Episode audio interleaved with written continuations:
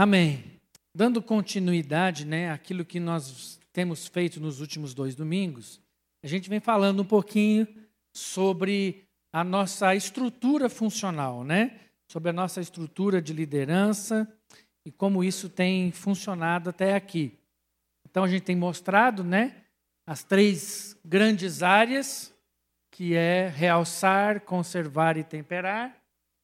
E dentro dessas áreas, nós temos os ministérios, né, que estão aqui representados pelo vinho e pão, pilão, livro de receitas, panela e bandeja. Mas o vinho fala da adoração, da alegria. Então, são os seis grandes ministérios que nós trabalhamos, né? Adoração, relacionamento, discipulado, ensino, serviço e missão tá? Então, representados pelo vinho, pão, pilão, livro de receitas, panela e a bandeja. Bom, o que a gente quer mostrar para a igreja hoje, né? Que cada ministério desse está distribuído em vários departamentos. E cada departamento desse vai trabalhar áreas específicas dentro da proposta do ministério. Então, o ministério de adoração tem três departamentos. Tem um departamento de culto, louvor e oração. O departamento de culto é um grupo que se reúne semanalmente, onde nós avaliamos tudo que acontece aqui. Então, desde a, a parte espiritual, o que, que a gente entendeu, se o culto foi inspirador, se o culto foi um culto alegre, se todo mundo chegou atrasado, isso não acontece aqui, isso é só uma hipótese, né? Se alguém chegar atrasado, que é raro, e aí assim, a gente vai então avaliar o culto, detalhes do culto, detalhes logísticos do culto e planejar o próximo culto. Então, nós temos uma reunião, uma equipe que se reúne semanalmente para pensar os cultos da igreja. Também nós temos a equipe de louvor, que é formada pelas bandas que cantam aqui, né, como a banda que tocou aqui hoje. Nós temos três bandas, mas essa equipe também trabalha com dança, teatro. Então, se você tem, às vezes, vontade de participar da equipe de louvor, então você pode então procurar porque nós trabalhamos especificamente com isso. E uma outra equipe, um outro departamento que nós chamamos de departamento de oração ou intercessão. A proposta do departamento de oração não é orar por nós.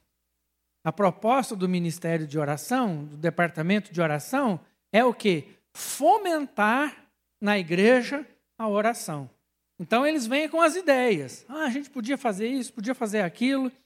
E eles então vão trabalhar, por exemplo, nós temos todos os domingos, antes dos cultos, pela manhã às nove horas, um tempo de oração, e à tarde às seis horas também um tempo de oração. E aí a gente vai então orar junto. Nós temos a reunião de homens, de oração de homens, na sexta-feira, às sete e quinze da manhã até às oito. Então, toda semana, das 7h15 da manhã até as 8 nós vamos estar orando junto. Então, quem traz essas ideias, quem fomenta, quem fomenta, por exemplo, as nossas vigílias, é o Ministério de Oração, em que você pode também participar se você quiser. Depois, o Ministério de Relacionamento. Então, nós sabemos que aqui no culto é muito difícil criar vínculos mais profundos. Porque muita gente você sai correndo, entra correndo, às vezes chega atrasado, às vezes sai um pouquinho antes. Então é muito difícil aqui no culto você criar vínculos. E nós, como igreja, nós compreendemos que os nossos vínculos precisam ser profundos, como é parte, né, como se espera de uma família. Então nós, como família, trabalhamos o qual estratégia? Os pequenos grupos. Então, nós temos aí 18, aproximadamente 18 pequenos grupos espalhados pela cidade. nós temos grupos de adolescentes, de jovens, de casais e de família. Então, nós temos aí pela cidade toda. Então, você precisa procurar um pequeno grupo. Se você ainda não participa de nenhum grupo, você precisa procurar um grupo para que você possa fazer parte, se inteirar, ser pastoreado. É a oportunidade que você tem de usar os seus dons, de exercer os seus dons, de ter algum lugar que você vai falar do seu coração, vai falar das suas alegrias, das suas tristezas, dos seus desafios e daquilo que, que é próprio de um grupo pequeno. Tá? Ah, depois nós temos o ministério de discipulado. Então, o discipulado, é, nós trabalhamos algumas estratégias de discipulado, mas a principal delas acontece exatamente dentro dos pequenos grupos, onde os líderes devem buscar, os líderes e colíderes, né, devem buscar dentro daquele pessoal que está lá fazer um discipulado intencional. É lógico que nós temos aqui outros grupos de discipulado, com homens, com mulheres, com jovens. Então você pode participar de um desses grupos aí também de discipulado através do pequeno grupo. Depois, o grupo de Ministério de Ensino. O Ministério de Ensino, que é um dos maiores ministérios que nós temos, ele trabalha com todos esses departamentos. A EFC é a nossa escola, é a Escola de Fundamentos Cristãos. A nossa escola acontece às segundas-feiras à noite. Tá? Não são, é uma escola mesmo. São cursos. Nós teremos esse ano sete cursos, agora no primeiro semestre, sete cursos. E no próximo domingo nós iniciamos as matrículas para a Escola de Fundamentos Cristãos. Todos os cursos têm vagas limitadas, então é importante que, se você gostaria de fazer um dos nossos cursos, que você se matriculasse assim que você tiver a oportunidade. Além da escola, o Ministério de Ensino também trabalha a, os homens, entre amigas que são as mulheres, os casais, os jovens, o GAD. O GAD, para quem não sabe, é o grupo de adolescentes, né? Que vai entre 10, 11 até 14, 15, né? Oficialmente é de 11 a 14, mas às vezes é um de 10, às vezes fica um pouquinho mais mas é mais ou menos essa faixa etária. E o Geração Sal, que são as nossas crianças. Então, todos esses departamentos estão ligados ao Ministério de Ensino. Tá? Então, se você tem um dom chamado para atuar em uma dessas áreas, você então deve procurar o Ministério de Ensino. Depois disso, é, nós temos o Ministério de Serviço. Tem um delayzinho, é? Ah, por isso que eu estou vendo. Hum. O Ministério de Serviço, ele trabalha com essas áreas: administração, comunicação, decoração, diaconia e hospitalidade. Então, nós temos aqui todo um, um grupo de pessoas que cuida da parte administrativa da igreja. Então, logística, compras, cozinha, limpeza, tesouraria. Então, é toda uma equipe para que tudo possa estar na melhor forma possível para nós, nas nossas atividades. Temos uma equipe de comunicação, que é quem cria essas imagens, é, trabalha a questão das redes sociais, é, o nosso aplicativo. Se você não tem o nosso aplicativo, baixa o seu, no seu app lá, né? É, Sal 90, não, Sal da Terra 90. Sal da Terra 90. Abaixa o aplicativo, porque você tem muitas informações ali. Então, isso tudo é parte. Baixa o aplicativo. Essa foi sem querer, mas tá bom. A equipe de decoração, né? Vocês podem imaginar o que elas fazem. A equipe de diaconia, a nossa equipe de diaconia tem como responsabilidade cuidar das necessidades das famílias que frequentam a igreja. Tá? Então, nós vamos entender, nós fazemos uma, uma separação meio que logística de quem cuida das necessidades das famílias da igreja e quem cuida de famílias e necessidades que estão fora da igreja, fora da igreja local, tá? Que aí é o grupo de alcance social. A diaconia também nos ajuda dando um suporte logístico nos cultos, durante os cultos. Então vocês viram aqui o Cláudio, o César, arrumando aqui a, o púlpito, trazendo água, eles ajeitam o ar-condicionado, essas coisas todas é a equipe de diaconia que nos ajuda também. E a equipe de hospitalidade são aquele grupo que fica lá na, na rampa, é, recebendo as pessoas, direcionando, pegando o telefone, passando para a secretaria da igreja entrar em contato. E aí a gente vai então fazendo os contatos com aqueles que estão chegando. Depois, nós temos Ministério de Missão. o Ministério de Missão é, o nome fala porque é tudo que se refere para fora da igreja. Tá? O Ministério de Missão trabalha com missões transculturais. Então, nós temos um missionário em Portugal, lá em Lisboa, que é a família do Fabrício, uma família né, em Lisboa. Nós temos uma família na China, que é o John e a Carol. Nós estamos trabalhando para mandar o Diogo e a Priscila para a Índia nós temos aí um outro casal, Rafael e o Edilene, se preparando para ir ou para a Mongólia ou para a China. Nós estamos aí buscando direção de Deus nisso. E famílias estão sendo é, cuidadas em outros lugares através desse ministério de missões transculturais. Além dos projetos que nós desenvolvemos como o Conecta Sertão, que nós levamos um grupo para o sertão, a Missão Amazônia e tal. Hã? Missão África, né, que nós temos também um projeto lá em Moçambique. E o Ministério de Evangelismo. O Ministério de Evangelismo trata principalmente de evangelismo urbano. Enquanto de missões nós estamos falando de missão transcultural, o evangelismo trata de missão urbana.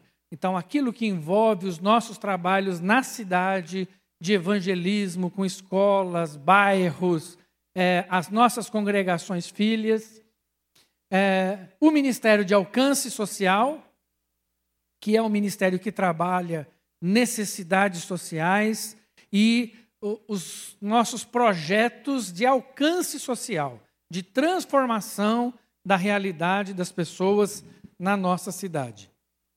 Então, é um projeto. É, esse ano nós estamos aí sonhando em começar um novo projeto. ainda não posso divulgar porque ainda não está bem certo, mas temos sonhado em desenvolver novos projetos na cidade. E o último é o plantação de igrejas. Você sabia que a nossa igreja aqui tem sete igrejas filhas? Então, existem sete congregações que são filhas aqui da Sal 90. Tá? Então, esse grupo também cuida dessas congregações que estão em processo de plantação. Nós temos como alvo, como objetivo, é, em termos de igreja, todos os anos nós emanciparmos uma igreja, ou seja, darmos carta, carta de alforria né, para uma congregação e todos os anos nós ou plantarmos ou adotarmos uma congregação já plantada.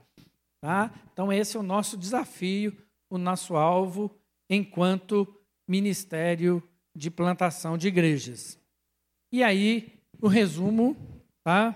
que tem as três grandes áreas, tá? o realçar, que fala de quem somos, o conservar, que fala é, do que cremos, e o temperar do que fazemos dentro delas os seis ministérios: adoração, relacionamento, discipulado, ensino, serviço e missão, e os departamentos ligados a cada um deles. Amém? Bênção? A gente fala tudo isso, gente, eu sei que é muita informação, tá? Mas se você precisar, quiser conhecer um pouquinho mais disso, procura aqui a secretaria da igreja ou agenda com um de nós, e a gente vai ter uma maior maior prazer de explicar melhor cada uma dessas áreas e como você pode se envolver em uma dessas áreas durante o ano. Amém? Que Deus nos abençoe aí esse ano, né, com, com tudo que Ele tem para ensinar e fazer nas nossas vidas e através das nossas vidas. Amém. Eu queria que você aí, então, agora abrisse a sua Bíblia ou ligasse a sua Bíblia lá em Mateus, no Evangelho de Mateus, capítulo 5.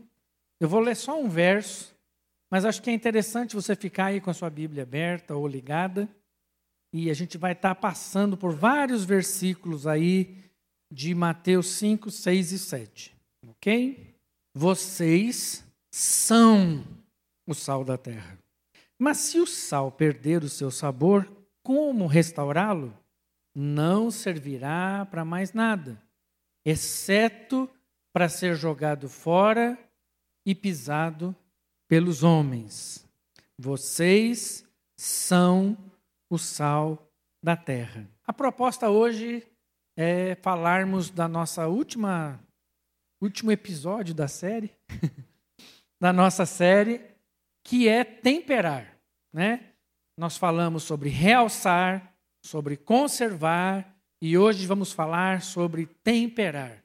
São características do sal. E temperar, o que é temperar? Buscando lá no dicionário, eu, eu vi a definição de temperar como sendo um processo de adicionar sal ou condimentos aos alimentos. Temperar, portanto, é um movimento em direção aos alimentos, aos quais se quer influenciar pela ação do sal, seja no sentido de realçar seus sabores ou no sentido de conservar, preservando as suas qualidades originais. Então, portanto, temperar é um movimento, é uma ação do sal em direção ao alimento que se quer influenciar. Isso é muito importante a gente entender, porque quando nós falamos que nós somos sal, nós vamos precisar compreender que esse sal vai precisar de um movimento vai precisar de uma ação do saleiro em direção ao objeto que se quer influenciar, o alimento, no caso, que se quer influenciar, como é a proposta do temperar. Mas esse processo, esse movimento, tem como fundamento a alegria de dar gosto. Muito mais do que de aparecer. Uma das características do temperar, do sal agindo no alimento, se você quer deixar um sal feliz, se é que é possível, se você quer deixar um sal feliz, aplique em um alimento e esse alimento ficará mais saboroso, né? O seu aroma vai se destacar, ele vai aparecer mais as características daquele alimento serão destacadas. Mas o sal mesmo não aparece. Ele faz isso sem ter a preocupação de aparecer no processo. Aliás, se ele aparecer, é porque tem alguma coisa errada. certo? Se ele aparecer, é porque tem alguma coisa errada. Então, Dentro dessa proposta, nós já falamos sobre realçar que somos, né, que fala daquilo que somos, falamos do conservar, que é aquilo que cremos, né? Nós conservamos aquilo que cremos, e agora vamos falar sobre temperar, que é aquilo que fazemos. Então, as ações, aquilo que nós fazemos na sociedade. Então, nós precisamos agora destacar o que? Nós, como igreja, somos sal da terra. Nós somos aqui como um saleiro que vai em movimento a sociedade, em movimento as pessoas, para que a gente possa alcançar o melhor dessas pessoas, para que essas pessoas possam ser influenciadas por aquilo que nós somos. É importante que essa ordem não seja invertida, porque não é possível que aquilo que o sal faz, torná-lo sal. O que o sal faz não o torna sal, mas o fato de ser Sal é que o torna influenciador. Se nós queremos, se nós entendemos isso, a gente vai compreender que tudo o que nós fazemos, todas as nossas ações são fundamentadas no quê? Naquilo que somos. Então eu sou sal e como sal eu vou influenciar eu vou interferir, eu vou agir, eu vou transformar o ambiente no qual eu pretendo interagir. Quando nós lemos aí o texto, se você perceber ao redor desse texto, você vai se lembrar que ele faz parte de um grande sermão, conhecido como Sermão do Monte, Sermão da Montanha, alguns falam Sermão da Planície. Mas o mais comum é Sermão do Monte, né? É o Sermão do Monte. Interessante que John Stott diz que o Sermão do Monte é o que mais se aproxima de um manifesto, pois esse sermão descreve o que Jesus queria, desejava que os seus seguidores fossem e fizessem. Ou seja, o Sermão do Monte é um manifesto de Jesus falando para nós quem você é e o que você deve fazer. E quando a gente fala sobre isso, nós precisamos entender então quem somos. Quem somos? Jesus começa a ensinar no seu sermão falando o quê? Vendo as multidões, Jesus subiu ao monte e se assentou. Seus discípulos aproximaram-se dele e ele começou a ensiná-los, dizendo: Bem-aventurados os pobres em espírito, porque deles é o reino dos céus.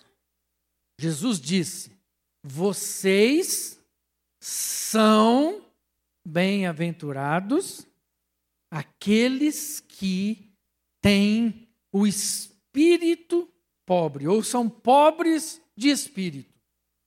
Às vezes essa ideia pode ser meio estranha para nós, porque dá uma ideia de coisa ruim, né? Como assim, pobre de espírito? Porque há um linguajar nosso que fala que pobre de espírito é um cara ruim, né? Mas o texto de Jesus está falando que bem-aventurado, ou seja, quem que alcançou uma alegria tal de tal integridade, de tal integralidade, que essa alegria é comparada à alegria do céu. Bem-aventurado é aquela pessoa que alcançou a alegria do céu. E Jesus está dizendo que os pobres de espírito são bem-aventurados. Os pobres de espírito fala não de uma pobreza no sentido de falta de alguma coisa, mas no sentido de reconhecer quem você de fato é. Quem você é diante daquele que é Senhor de todas as coisas. Quando nós compreendemos o tamanho de Deus, a grandeza de Deus, o poder de Deus e nos aproximamos dele, a primeira coisa que nós percebemos é o quanto nós somos pequenos, o quanto nós somos pobres, o quanto nós precisamos dele. Então o texto diz: vocês são. E olhando as bem-aventuranças, a gente vai perceber, sabe o quê? Que o que Jesus está descrevendo em todas as bem-aventuranças são características do caráter cristão, são características de quem nós somos nele. Então ele vai falando: bem-aventurados os pobres de espírito, bem-aventurados os que choram, não por aqueles que choram por conta do que perderam alguma coisa, porque perderam um ente querido, ou porque não ganharam alguma coisa que gostariam de ter ganho, mas sim aqueles que choram por se arrepender dos seus pecados. E o texto diz que aqueles que choram serão o quê? Consolados. Olha, Jesus diz para os seus discípulos: vocês são bem-aventurados, porque vocês choram. E chorando, vocês se arrependem daquilo que vocês erraram e pecaram. Bem-aventurados os humildes, os mansos, que são aqueles que têm o autocontrole sem a qual essas qualidades seriam impossíveis de existir na nossa vida. Aqueles que se submetem à ação do Espírito Santo são mansos, humildes, Talvez dar uma volta pela cidade de Goiânia dirigindo é uma boa estratégia para você ver o quanto o Espírito age na sua vida, né? Certo? A gente vai andando pela cidade e vai levando tanta fechada, né? Que aí você tem que saber se você realmente tem esse controle de ser manso e humilde. E quantas vezes situações passam pela nossa vida para exatamente comprovar e provar quem nós somos. E Jesus continua falando: bem-aventurados os misericordiosos, aqueles que têm compaixão pelas pessoas. Nós acabamos de orar aqui por quê? Pela tragédia lá em Brumadinho. Eu não sei qual foi o seu sentimento que passou no seu coração quando você ouviu a notícia. Dá uma vontade, uma tristeza, uma vontade de chorar, porque o Senhor coloca em nós compaixão, um sentimento de misericórdia. Sabe por que nós temos esse sentimento de misericórdia? Porque foi exatamente assim que Deus agiu comigo. Deus olhou para mim e teve misericórdia da minha vida. Misericórdia, compaixão. E quando o Espírito Santo está em nós, quando o reino do Senhor está em nós, o nosso olhar é um olhar cheio de compaixão. compaixão. Bem-aventurados os puros de coração, aqueles que guardam o seu coração, aqueles que guardam os seus pensamentos e as suas motivações. Jesus está dizendo que os seus discípulos são aqueles que são puros de coração. Como é que você tem guardado o seu coração? Como é que você tem guardado o seu coração? Bem-aventurados pacificadores. Queridos, existe, estamos numa sociedade completamente destruída. As pessoas estão se matando, literalmente. Qual é o nosso papel nessa sociedade? Somos chamados para sermos pacificadores aqueles que buscam a paz, aqueles que seguem a paz com todos, aqueles que, enquanto depender de vós, têm de paz com todos os homens. Jesus tem falado para nós, tem ministrado da nossa vida acerca de quem nós somos como pacificadores. E por fim, ele fala da bem-aventurança daquele que é perseguido por causa da justiça.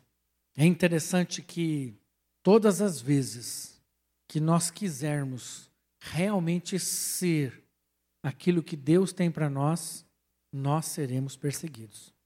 Sabe por quê? Porque quando você quiser ser coerente, toda incoerência ao seu redor vai ser revelada. Todas as vezes que você quiser ser honesto, os desonestos ao seu redor serão revelados.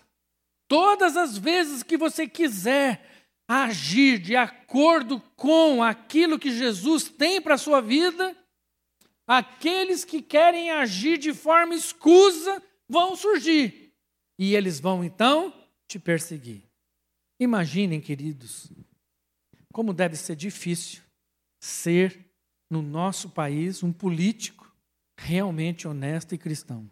Acho que é o exemplo mais claro do que eu estou dizendo, né? Porque quanta perseguição ele vai precisar. Quanta gente que ganha por fora vai parar de ganhar. Quanta coisa envolve um cristão coerente dentro de um ambiente assim. Todas essas partes são partes daquilo que somos. E aí Jesus resume, depois de falar as bem-aventuranças, né? Jesus diz: Tá vendo? Vocês são sal da terra e luz do mundo. Mas como aqui a gente está falando de sal e não de luz, nós vamos ficar só no sal, tá? Que aí a gente aproveita a camiseta. O resumo daquele que é bem-aventurado, sabe o que, que é? Vocês são sal da terra. Vocês são. Então, ser sal da terra é a nossa identidade. Identidade é o nosso caráter. É aquilo que Deus tem feito na nossa vida. E quando ele fala, vocês são sal da terra, há aqui uma distinção bem clara de que existem dois grupos: os que são sal dos que são da terra. São dois grupos bem distintos. Porque às vezes, quando nós lemos simplesmente o texto passa batido, parece que o sal é da terra no sentido de o sal fazer parte da terra. Mas o que o texto está tentando nos mostrar, e a gente vai ver isso agora, é que o sal é para a terra. É o sal que vai para a terra. É o sal, o grupo separado por Deus, daqueles que são bem-aventurados, vão agir no grupo que está na terra, que precisa ser influenciado por esse caráter daquele que é sal. Então, nós vamos entender o seguinte: que o restante do Sermão do Monte, Jesus agora passa a falar sobre o quê? Olha, as bem-aventuranças são o que vocês são. O resumo disso é: vocês são sal. O restante do sermão, e a gente não vai conseguir trabalhar todo ele aqui hoje, porque ele é longo, mas o restante do sermão, Jesus está dizendo: sabe o quê? Se você é sal, você vai agir como sal na sociedade dessa forma. Alguns exemplos. Primeiro, nós podemos ser sal exercendo justiça na sociedade, diferentemente da justiça cheia de parcialidade com que os escribas e fariseus ensinavam acerca das leis. Agora, Jesus mostra o aprofundar das leis de forma transformadora. Olha só o que ele fala lá no capítulo 5, verso 21, 22. Vocês ouviram o que foi dito aos seus antepassados: Não matarás, e quem matar estará sujeito a julgamento. Mas eu digo a vocês que qualquer que se irar contra seu irmão estará sujeito a julgamento. Também qualquer que disser ao seu irmão racá ou tolo será levado ao tribunal. E qualquer que disser louco corre o risco de ir para o fogo do inferno. Como é que é? Qualquer que disser ao seu irmão louco corre o risco de ir para o fogo do inferno. Sabe o que é que Jesus está dizendo? Aquele que é sal olha para as pessoas e as vê como Jesus vê. E aquele que não é capaz de ver como Jesus vê, vai para o tribunal. Quantas vezes nós olhamos para as pessoas e não conseguimos enxergar nelas um filho de Deus. Nós olhamos para elas e nós as taxamos de tolos, de loucos. Mas Jesus está dizendo: olha para as pessoas e as ame. Exerça justiça com a vida das pessoas. Porque eu fui alguém tolo, mas o Senhor me amou. O Senhor me encontrou. Então eu vou olhar para as pessoas e vou compreender o quanto elas também precisam desse amor na sua vida. Outro exemplo é que nós podemos ser sal preservando as relações familiares e colocando o nosso coração no lugar certo. Lá 5:27 diz assim: Vocês ouviram o que foi dito: Não adulterarás. Mas eu digo: qualquer que olhar para uma mulher e desejá-la, já cometeu adultério com ela. Onde? No seu coração. Se o olhar concupiscente é cometer adultério no coração, isso significa que eu preciso cuidar do quê? Do meu olhar. Aquele que é sal é aquele que cuida do seu olhar é aquele que preserva o seu olhar. E às vezes a gente está conversando com algumas pessoas e as pessoas falam assim: ah, mas eu não consigo. Amém, irmão. Não tem problema. Jesus deu a solução para aqueles que não conseguem. Aqueles que não conseguem guardar o seu olhar, Jesus diz para a gente fazer o quê? Hã? Arranca e joga fora. Porque é muito melhor ir para o céu sem o olho do que estando com os dois olhos ir para o inferno. Não é isso que a palavra de Deus diz? Então é o seguinte, querido, guarde o seu olhar. Ou nós podemos fazer isso juntos. Ah, mas isso é muito radical. Não é radical, é coerência. É coerência. Não tem como aquele que é Sal agir como se não fosse, como se tivesse tudo normal, como se a nossa vida não tivesse nenhum compromisso, como se o nosso compromisso fosse apenas algo leviano e superficial. Um outro exemplo agora, se você está achando que está difícil, vai piorar. Ser sal significa exercer amor como o Senhor nos ama. E esse, com certeza, é um dos pontos mais difíceis e complexos desse sermão, pois nele nós podemos perceber de forma bem nítida o que é a contracultura cristã que ele propõe para nós. Nenhum outro sentimento nós vamos precisar mais do Espírito Santo do que esse. Porque olha o que, que Jesus diz acerca de como nós devemos amar. Vocês ouviram o que foi dito, verso 38 do capítulo 5. Olho por olho, dente por dente.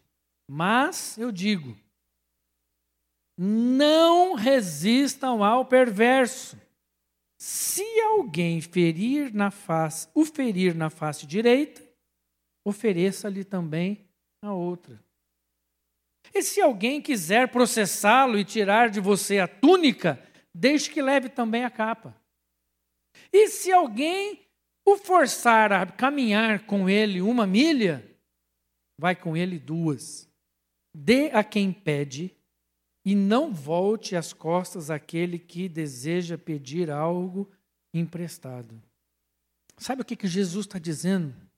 Se um meliante te encontrar na rua e disser assim: passa o celular, você dá o celular e diz para ele: Posso orar com você? Porque eu queria que você levasse o relógio também. Se alguém quer roubar a sua capa, dê a túnica, mas o abençoe. E aí Jesus fala assim: Vocês ouviram o que foi dito? Ame o seu próximo e odeie o seu inimigo. Mas eu digo o quê? Ame os seus inimigos. E para piorar mais um pouquinho, não adianta só amar meus inimigos. Jesus diz: e orem por aqueles que o perseguem. É que é? Além de ter que amar, ainda tem que orar por ele. Martin Luther King foi um cara que viveu a experiência de amar os seus inimigos. E ele diz o seguinte: o amor é a única força capaz de transformar um inimigo em um amigo. Na, na oração, quando nós oramos pelo nosso inimigo, sabe o que, é que nós estamos fazendo? Nós estamos pegando o nosso inimigo, colocando ao nosso lado e nos apresentando diante de Deus. Quando eu me apresento diante de Deus, ao lado do meu inimigo, eu sou confrontado pelo amor de Deus por mim. E isso me leva a amar o meu inimigo. E quando eu sou confrontado pelo amor de Deus, e conforme eu vou orando pelo meu inimigo, sabe o que, que acontece? Eu vou descobrir que essa pessoa passa de ser meu inimigo para ser meu amigo. E o amor entre nós vai amadurecer. Eu não sei se você já teve essa experiência. Porque nós somos tão certos de nós mesmos, nós somos muitas vezes tão incoerentes, que falar para você, orar pelo seu inimigo, confronta tanto a sua vida, que você fala assim: não, isso também não, não exagera, não. Mas, queridos, se você tiver a experiência de orar sinceramente pelo seu inimigo, você vai ter a experiência de ganhar um amigo, porque o amor de Deus nos constrange. Outro exemplo que está no Sermão do Monte é onde nós aplicamos os nossos esforços e as nossas ambições. Diz assim o texto: Pois onde estiver o seu tesouro, aí também estará o seu coração. Onde você tem colocado os esforços da sua vida? Aonde está a ambição da sua vida? Aonde é que você fala assim, não, isso aqui eu vou ralar. Eu vou fazer de tudo para conseguir. Os esforços da sua vida estão em re conquistar recursos? Os esforços da sua vida estão em conquistar poder? Os esforços da sua vida estão em conquistar situações, casas, segurança, tranquilidade?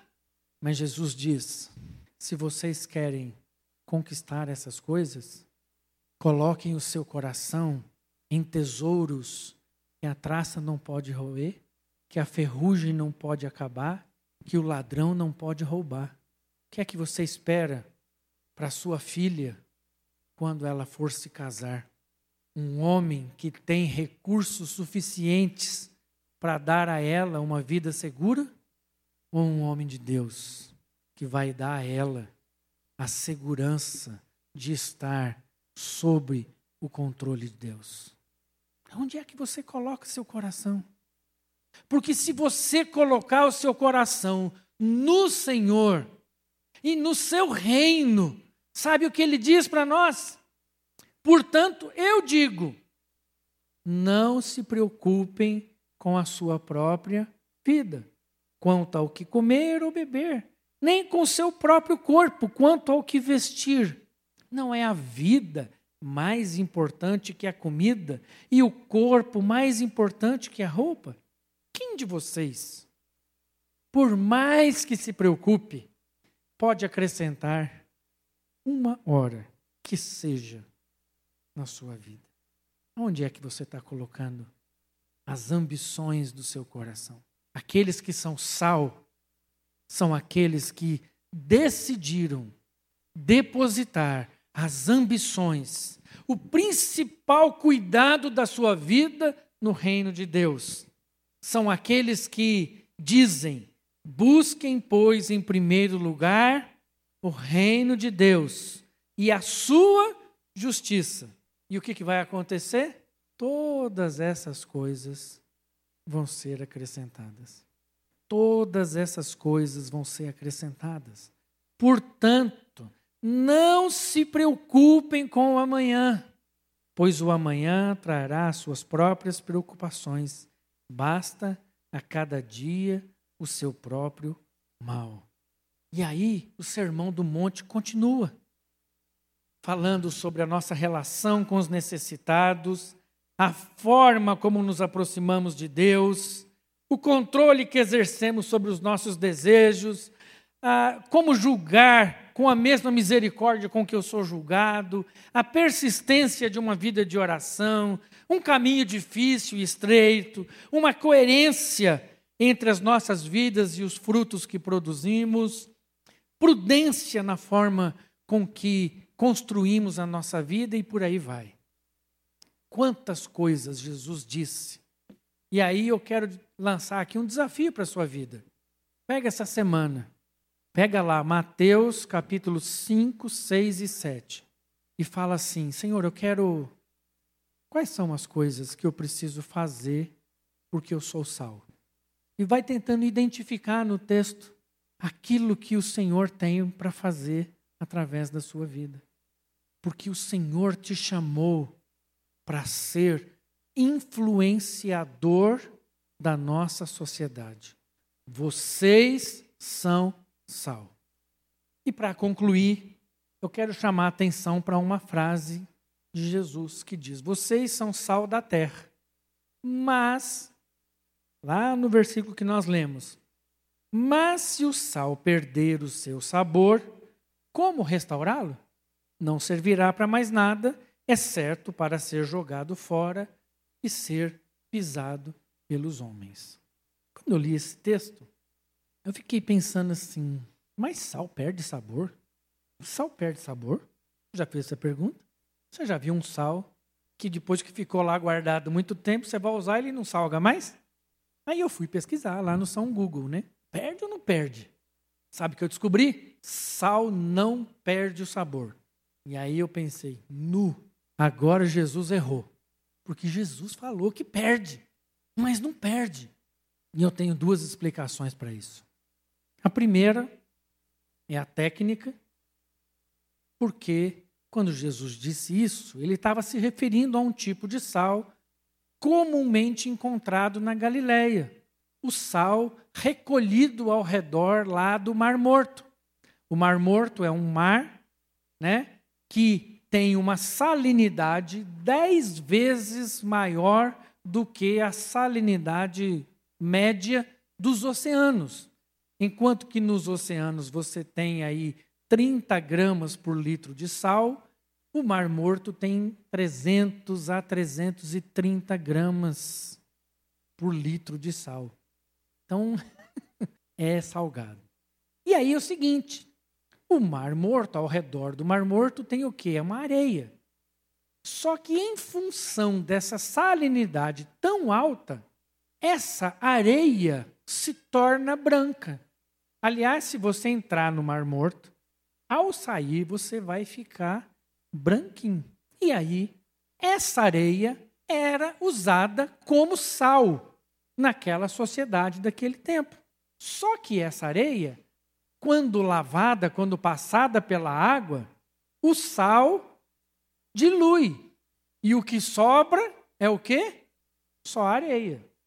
Então, aquele sal que eles conheciam, não, não haviam ainda as refinarias de sal, aquele sal, que era na verdade areia com sal, aquela areia branca realmente perdia o seu sabor.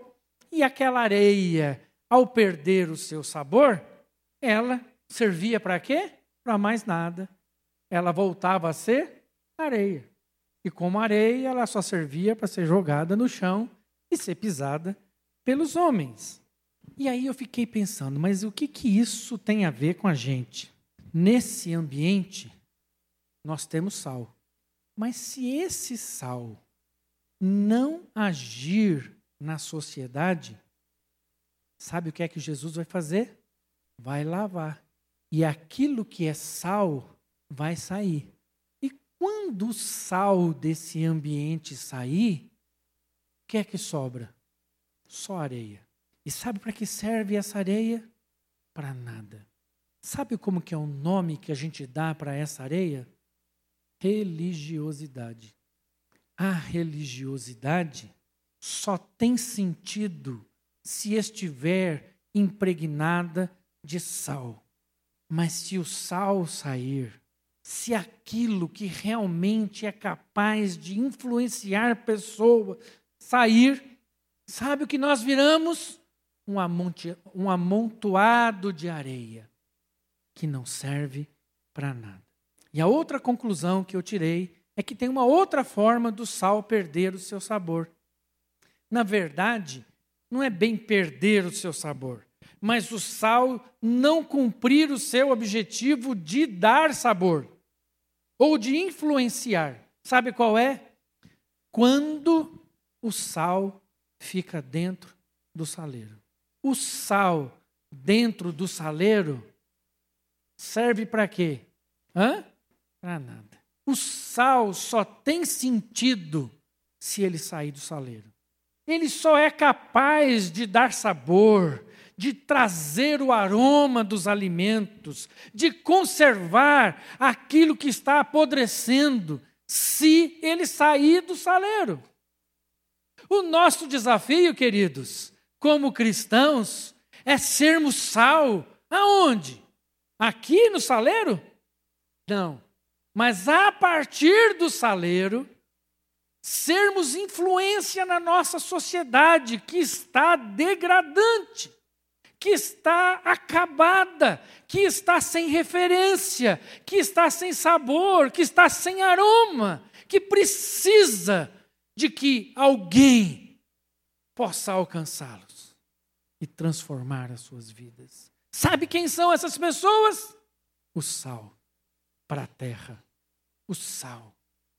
Você é sal da terra. Você é sal para a terra.